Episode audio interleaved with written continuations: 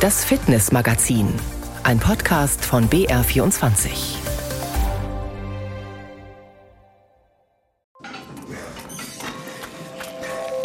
Scheitern und Spaß haben, das sind für viele Gegensätze. Warum das aber beides zum Sport dazugehört, darum geht es heute im Fitnessmagazin. Bestes Beispiel dafür ist das Golfspielen. Insgesamt ist es erstmal so, dass das Golfspiel eine Faszination ist für alle, die es lieben. Aber nicht nur Fußballprofi und Hobbygolfer Thomas Müller hat der Golfball sicherlich auch schon viele Nerven gekostet. Ganz ähnlich ging es übrigens Patrick Kühnen in seiner Profi-Tenniskarriere mit dem gelben Filzball. Und heute sagt er, ich schaue, dass ich, wenn ich auf den Platz gehe, wirklich die Zeit voll und ganz genieße. Natürlich will ich auch gut spielen, ist keine Frage. Aber mir geht es heute wirklich um die Freude am Tennis. Wie man vielleicht noch mehr Spaß auf dem Platz haben kann. Dazu gleich mehr.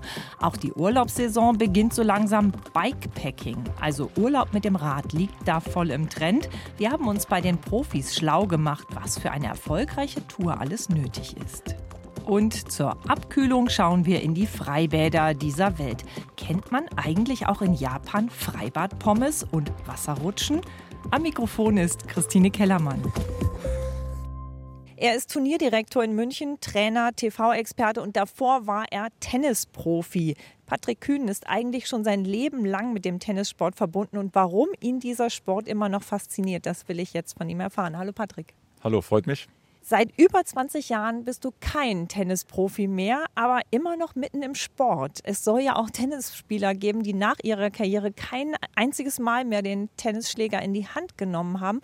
Das ist bei dir aber nicht so. Was ist die Faszination für dich? Also ich liebe Tennis über alles und bin sehr froh und auch sehr dankbar, dass äh, mein ganzes berufliches Leben sich immer noch um die gelbe Filzkugel dreht als Turnierdirektor beim Turnier, dann auch als Tennisexperte, mache gerne auch Tennis-Events und äh, gebe auch gerne mein Know-how, was ich als Spieler und Trainer mir angeeignet habe, den Breitensport der Tennis-Community wieder.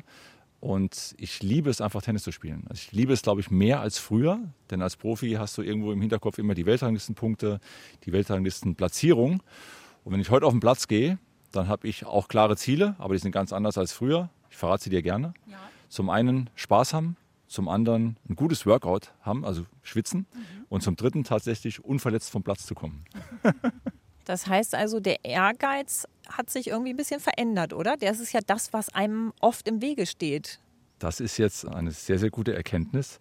Ja, man kann sich schon selbst auch sehr gut im Weg stehen. Das weiß auch ich sehr, sehr gut. Ich äh, schaue, dass ich, wenn ich auf den Platz gehe, wirklich die Zeit voll und ganz genieße. Und äh, wenn ich auf den Platz gehe, natürlich will ich auch gut spielen, ist keine Frage.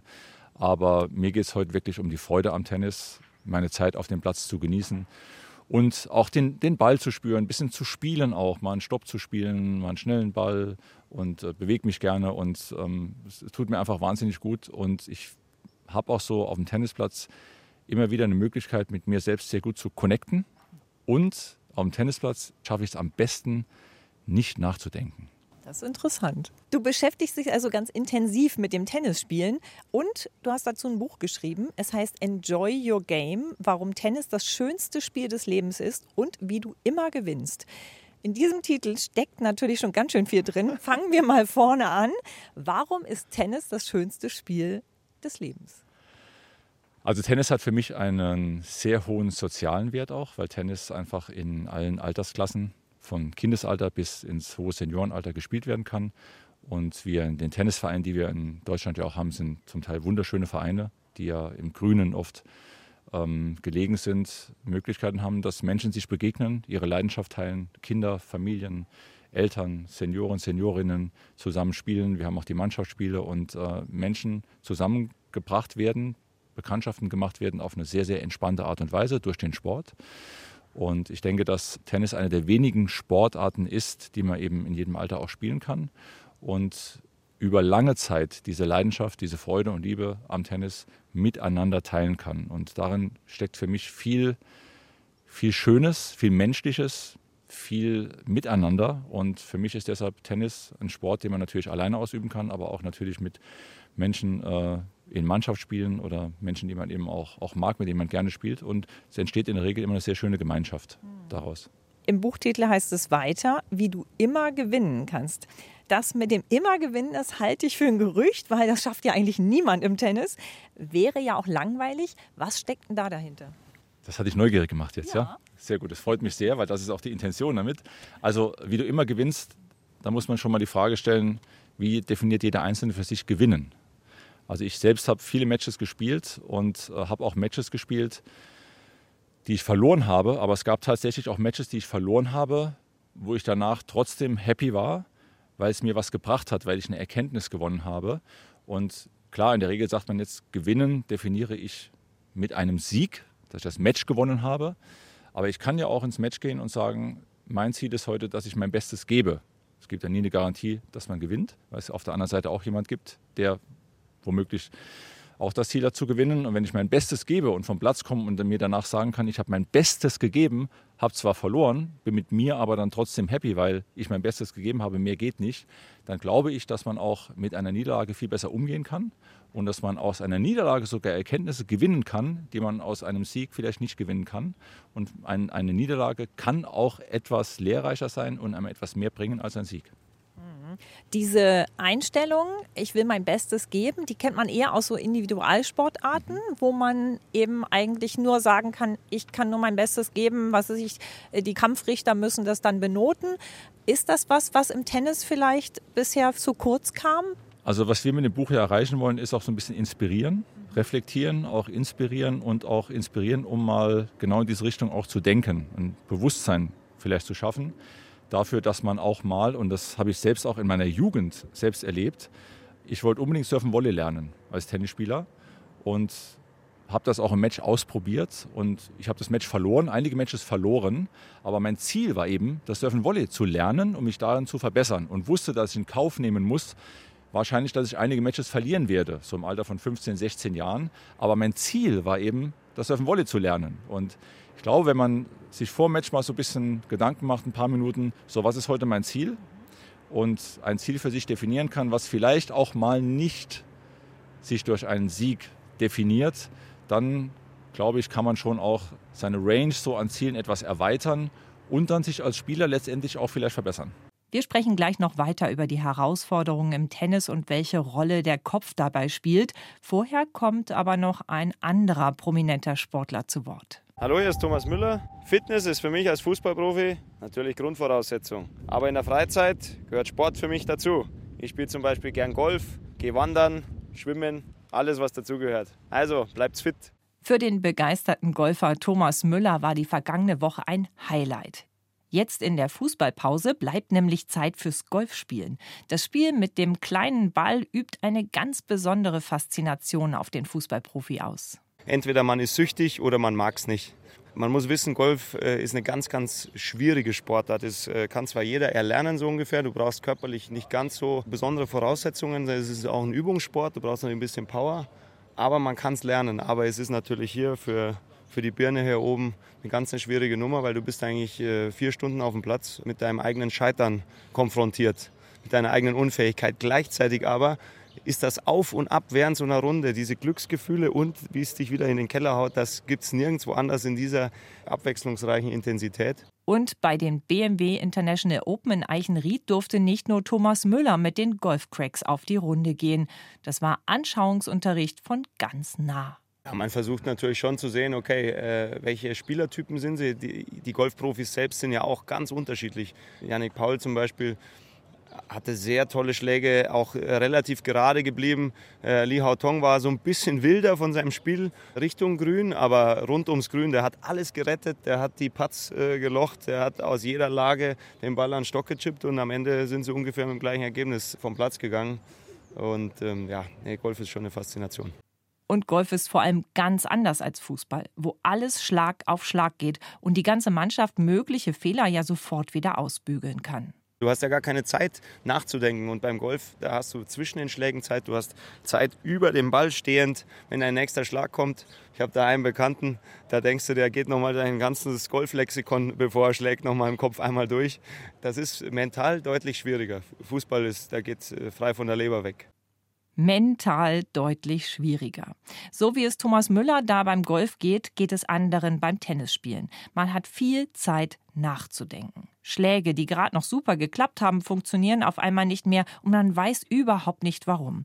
Der Kopf spielt auch auf dem Tennisplatz eine ganz entscheidende Rolle. Der Tennisexperte und ehemalige Profi Patrick Kühn kennt das leidvoll aus eigener Erfahrung. Heute leidet er nicht mehr und er hat auch Tipps, wie man nicht nur den Schläger, sondern auch den Kopf beherrschen kann. Also ich glaube, viele Tennisspieler kennen das Phänomen, dass man einen Tag spielt wie ein Weltmeister und am nächsten Tag denkt man, äh, heute geht gar nichts. So ungefähr. Das habe hab ich auch erlebt. Es gibt dazu im Buch auch eine sehr, sehr gute Übung, Methode, die nennt sich Bounce Hit. Und es geht halt eben auch darum, diese Stimme im Kopf, die wir ja alle kennen, ein bisschen zur Ruhe zu bringen, diese Stimme auch nicht zu bekämpfen, sondern zu akzeptieren, so sie wahrzunehmen, dass sie da ist, aber den Fokus auf das Wesentliche zu richten. Und solange man Tennis spielt, solange der Ball im Spiel ist, geht es eben um den Ball. Und es gibt da eine sehr, sehr schöne äh, Übung im Buch, die nennt sich Bounce Hit. So, das heißt, wenn der Ball, der Ball hat ja auf der eigenen Seite zwei Kontaktpunkte. Den Platz, wenn er auf dem Platz aufkommt, und den Schläger, wenn man den Ball trifft. So. Und diese beiden Punkte benenne ich. Und das ist auch eine Inner Game Methode sozusagen von Timothy Galway. Man sagt quasi beim Aufsprung Bounce und beim Treffpunkt Hit. So laut, dass man sich selbst hört. Und die Kunst und die Herausforderung ist es, dass man ganz, wirklich ganz präzise ist. So, dann ist man eben auch ganz beim Ball. Und das hat sehr, sehr viele positive Effekte. Ich weiß nicht, ob ich das alle hier verraten möchte, weil es ein bisschen Inspiration auch sein soll. Aber es bringt wahnsinnig viel. Vor allem bringt es auch Ruhe im Kopf. Und wenn wir frei von negativen Gedanken spielen oder frei von einer, sage ich mal, gefühlten und, und gedachten Konsequenz, dann spielen wir eigentlich am besten. Aber es ist schon so ein Tennis-Ding, dass man viel Zeit hat, sich Sachen zu überlegen, dass da ganz viel im Kopf passiert, ne? Ja, und der Kopf kann ja manchmal wirklich auch im Weg stehen. Ich habe noch ein ganz tolles Zitat von dir gefunden. Das heißt, Tennis ist Urlaub für den Kopf. Widerspricht das sich nicht ein bisschen? Nein, überhaupt nicht. Also ich habe eben das mal kurz angesprochen, dass ich äh, auf dem Tennisplatz nicht nachdenke. Und damit habe ich auch gemeint, dass ich einfach eine unglaublich angenehme Ruhe, Ruhe im Kopf habe wenn ich Tennis spiele und voll und ganz eintauche ins Spiel, mich mit dem Ball beschäftige und durch diese eben genannte äh, Übung auch mit Bounce Hit zum Beispiel ein Tool habe, ähm, wenn ich mich so auf den Ball fokussiere und konzentriere, dann schaffe ich es wirklich, dass die Stimme, die wir kennen, dass sie ruhig wird. Mhm. Und dann bin ich voll und ganz im Jetzt und bin voll und ganz im Spiel. Und dann, ich mag es mal so, hört sich ein bisschen esoterisch vielleicht an, aber dann spiele ich und denke nicht. Ja. So, und das ist eigentlich das, was Tennisspielen dann so schön macht, dass man im Moment ist und eins wird, ein bisschen übertrieben, also eins wird mit dem Ball und sich voll und ganz mit dem Ball beschäftigt und nicht so viel mit sich selbst. So ein bisschen, was man als Flow bezeichnet? Ja, genau das. Ja. Das ist natürlich das wunderbare Gefühl. Im Buch geht es auch um die richtige Atmung. Und ich habe gedacht, ja. vielleicht hat das was mit Rhythmus zu tun. Das hat aber in dem Falle auch was mit Konzentration zu tun. Ja, also wenn man, sage ich mal, sich auf die Atmung auch konzentriert, wir kennen das zum Beispiel auch von Profis, von Novak Djokovic zum Beispiel, wenn man ihn in Matches sieht und beim Seitenwechsel mal ein bisschen genauer hinschaut, sieht man schon, dass er sehr, sehr bewusst atmet, um sich auch zu beruhigen, um Sauerstoff aufzunehmen, aber vor allem um auch, wenn man mal nervös ist, ähm, sich zu beruhigen, sich zu zentrieren, konzentrieren und mit Atmung kann man ganz viel bewegen sozusagen, ganz viel auslösen. Vor allem, wenn man nervös ist vor einem Match oder im Match, wenn man sich da mal, sag mal nach dem Ballwechsel umdreht oder beim Seitenwechsel mal auf die Atmung konzentriert, vor allem tief durch die Nase einatmen und langsam durch den Mund ausatmen. Drei, vier tiefe Atemzüge. Das kann man jetzt auch vielleicht nach unserem Gespräch, können wir es gemeinsam ausprobieren. Es macht was mit einem ja. und es beruhigt einen total und bringt einen so ein bisschen zurück an die Basis in den 80ern und 90ern hat man glaube ich, noch ganz anders Tennis gelernt als heute. Und ich habe das Gefühl, dass sich da auch in dem, wie man Menschen das Tennisspielen beibringt, ganz viel getan hat und dass es dem Tennis auch wirklich gut getan hat, oder? Hat sich sehr viel getan und da muss man wirklich nochmal Timothy Galway erwähnen, der, der sein Buch äh, Inner Game of Tennis ist, hat nächstes Jahr 50-jähriges Jubiläum, das muss man sich mal vorstellen für ein Tennisbuch, der eine ganz andere Herangehensweise auch vermittelt hat. Und äh, ich selbst habe versucht vor einigen Jahren meiner Frau oldschool, so sage ich mal, Tennis beizubringen. Ja, mit Fuß nach vorne und ausholen und Ball vorm Körper treffen, mit Instruktionen. Ja. Und es war für meine Frau einfach zu viel an Informationen und das äh, ist nicht gut ausgegangen. Ja? Also wir sind noch verheiratet, das, das ist schon okay, aber sie hat da keine Freude dran gehabt. So. Und dann habe ich selbst mich da mit der Methode auch beschäftigt, mit Inner Game und seit Jahren arbeite ich auch danach mhm. und habe dann meiner Frau nochmals neu Tennis beigebracht und Bilder erzeugt in ihrem Kopf, dadurch, dass ich vieles vorgemacht habe, vieles gezeigt habe. Und so entstehen dann Bilder im Kopf eines Menschen und dann versucht man das zu kopieren. So, und wir haben es wirklich geschafft, dass wir nach einer halben Stunde im kleinen Feld, wohlgemerkt, miteinander gespielt haben.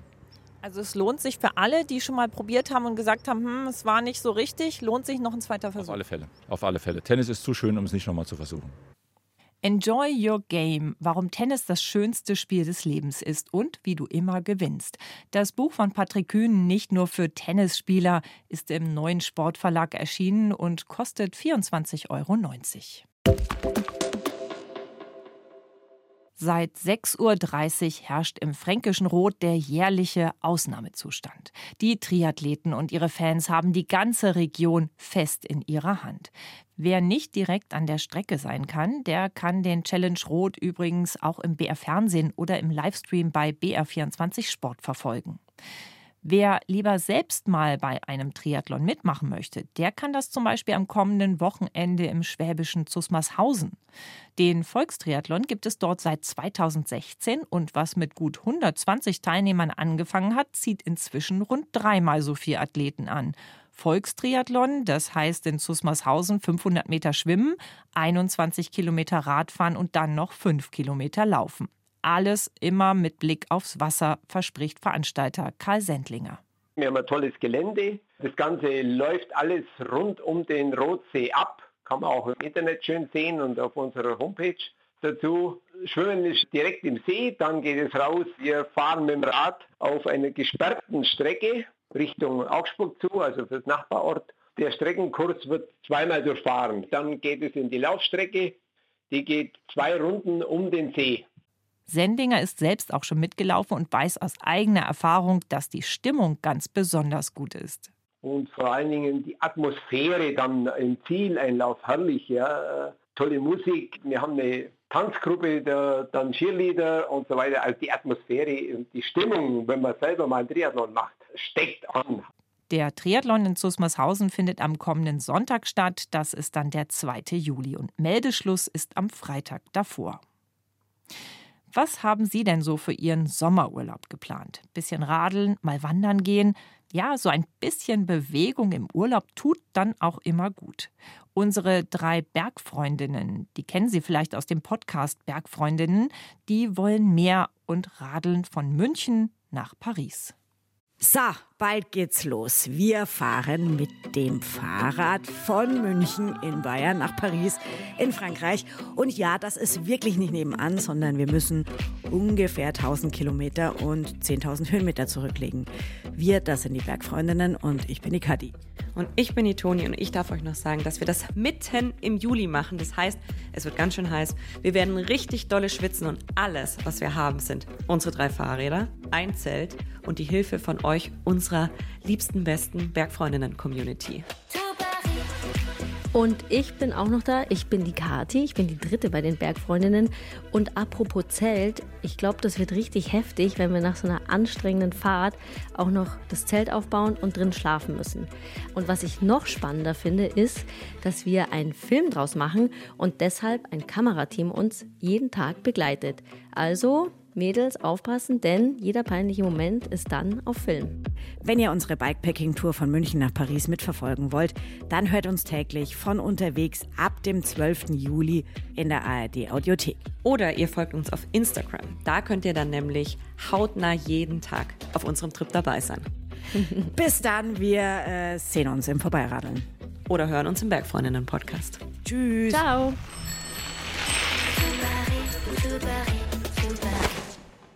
1000 Kilometer und über 10.000 Höhenmeter. Los geht's am 12. Juli und ich werde ganz sicher reinhören. Denn Urlaub mit dem Rad finde ich super. So extrem muss es für mich nicht unbedingt sein. Spätestens seit der Pandemiezeit liegt aber Bikepacking ganz stark im Trend. Statt im Auto das Rad packen und Los geht's. Direkt vor der Haustür oder mitten im Himalaya. Es geht eigentlich überall. Damit es dann auch Spaß macht, sollte man einige Dinge dabei haben und einige Sachen wissen. Ann-Kathrin Stich hat sich Tipps von zwei erfahrenen Bikepackern geholt. Hunderte Kilometer durch Kasachstan, China und schließlich nach Tibet. So ist Backpacker Martin Moschek in Asien gereist, das Himalaya-Gebirge um sich herum. Man guckt schon immer so, ja, wo ist denn vielleicht der Mount Everest, wo ist denn der Mount Everest? Und es ist ja alles so Riesenberge so. Und dann auf einmal steht dieses Ding da, es ist so ein Tal und am Ende des Tals sieht man diesen Mount Everest und wolkenfrei. Ja, ich habe auch gleich ein Foto gemacht, weil auch die Spitze war dann so in so einem rosa getaucht von der Sonne. Auch sehr selten, ehrlicherweise. Das war ein so beeindruckendes Erlebnis. Es reißt sich besser mit leichtem Gepäck. Diesen Satz findet man nicht nur im Song von Silbermond, sondern auch unter den Backpackern. Reisen auf dem Rad ist keine neue Erfindung. Das minimale Gepäck schon eher. Das hat den Vorteil, dass es weniger sperrig ist. Orte, die man sonst mit dem Rad nicht erkunden könnte, kann man so entdecken. Bikepackerin Sarah Hallbauer führt einen Blog über ihre Erlebnisse auf dem Rad. Auf dem Balkon steht ihr schwarzes Rennrad, an dem unterhalb des Sattels ihre Tasche befestigt ist. Da kommt es auch gut drauf an, dass diese Satteltasche eben gut gestopft wird, damit die eben, wenn sie relativ lang nach hinten aussteht, nicht abknickt. Da gucke ich natürlich immer, dass ich die ganzen Kleidungsstücke so fest reinstopfe, dass da einigermaßen Spannung drauf ist. Dann wickele ich die zusammen, mache die zu und klappe die dann im Prinzip auch hinten, hinten ans Rad. Einmal eben auch mit Klettverschlüssen und eben diesen Steckverschlüssen. Dazu kommt noch eine Tasche für den Querbalken, eine für den Lenker, Sarahs Radcomputer für die Route und natürlich ausreichend Getränke, die in ihre Flaschenhalterung unter dem Querbalken passen. Nicht immer ist sie mit dem Rennrad unterwegs, je nach Strecke eignen sich unterschiedliche Räder. Als Bikepacking-Einsteiger muss aber nicht zwingend direkt Geld für Ausrüstung ausgegeben werden. Inzwischen kann nahezu alles bei Anbietern ausgeliehen werden, um den Sport erstmal zu testen. Inspiration für Routen kann man sich im Internet, Routenplanungsprogrammen, Blogs oder Foren holen. Um sich nicht zu überfordern, empfiehlt Martin Moschek, natürlich gleich am Anfang nicht zu übertreiben, wenn man da jetzt noch keine Erfahrung hat, sondern auch erstmal zu gucken, vielleicht erstmal ein paar Kilometer zu rollen. Es kann ja eine Tagestour sein. Also niemand sagt, man muss jetzt 20 Tage unterwegs sein, um ein echter Fahrradfahrer oder echte Fahrradfahrerin zu sein. Das ist natürlich Quatsch. Damit der Spaß nicht getrübt ist, wenn unterwegs eine Panne passiert, sollte man kleinere Probleme am Rad selber reparieren können. Zum Beispiel Reifen flicken, den Schlauch wechseln, ein Kettenglied austauschen oder die Gangschaltung neu einstellen. Da sind die Voraussetzungen für Einsteiger aber nicht zu hoch anzusetzen. Es ist so niedrigschwellig tatsächlich, wie es klingt. Und alles Weitere ist wie mit jedem anderen Hobby oder Leidenschaft. Das hört nicht auf. Das wird total verrückt. Alle zwei Jahre führt Moschek auf seinem Blog eine Umfrage unter seinen Leserinnen und Lesern durch. Die meisten sind demnach zu zweit oder alleine unterwegs, legen bis zu 100 Kilometer pro Tag zurück und reisen bis zu fünf Tage auf dem Rad. Allerdings sind die Teilnehmer interessierte Backpacker, grundsätzlich sind die Touren ganz individuell an die eigenen Wünsche anzupassen. Wir sagen so immer so schön, Erlebnis statt Ergebnis, denn es geht nicht darum, wie schnell du warst oder wie lang eine Tour war, sondern es geht darum, was hast du erlebt. Wer jetzt auch Lust auf solche Erlebnisse hat, Bikepacking mal ausprobieren will und nicht ganz ungeplant starten will, der kann sich im Internet Erfahrungsberichte anschauen. Zum Beispiel bei Sarah Hallbauer auf ihrer Seite Bikepackers oder bei Martin Morschek auf Biketour-Global. Oder eben ab Mitte Juli bei den Bergfreundinnen. Die Freibad-Saison ist in vollem Gang. Hier gibt es Abkühlung für alle, die Regeln sind klar und die Gepflogenheiten auch. Eis oder Pommes sind zumindest für die Kids eigentlich ein Muss. Aber ist das eigentlich überall so? Darf man auch in Japan ins Wasser springen? Gibt es da Planschbecken und Baderegeln?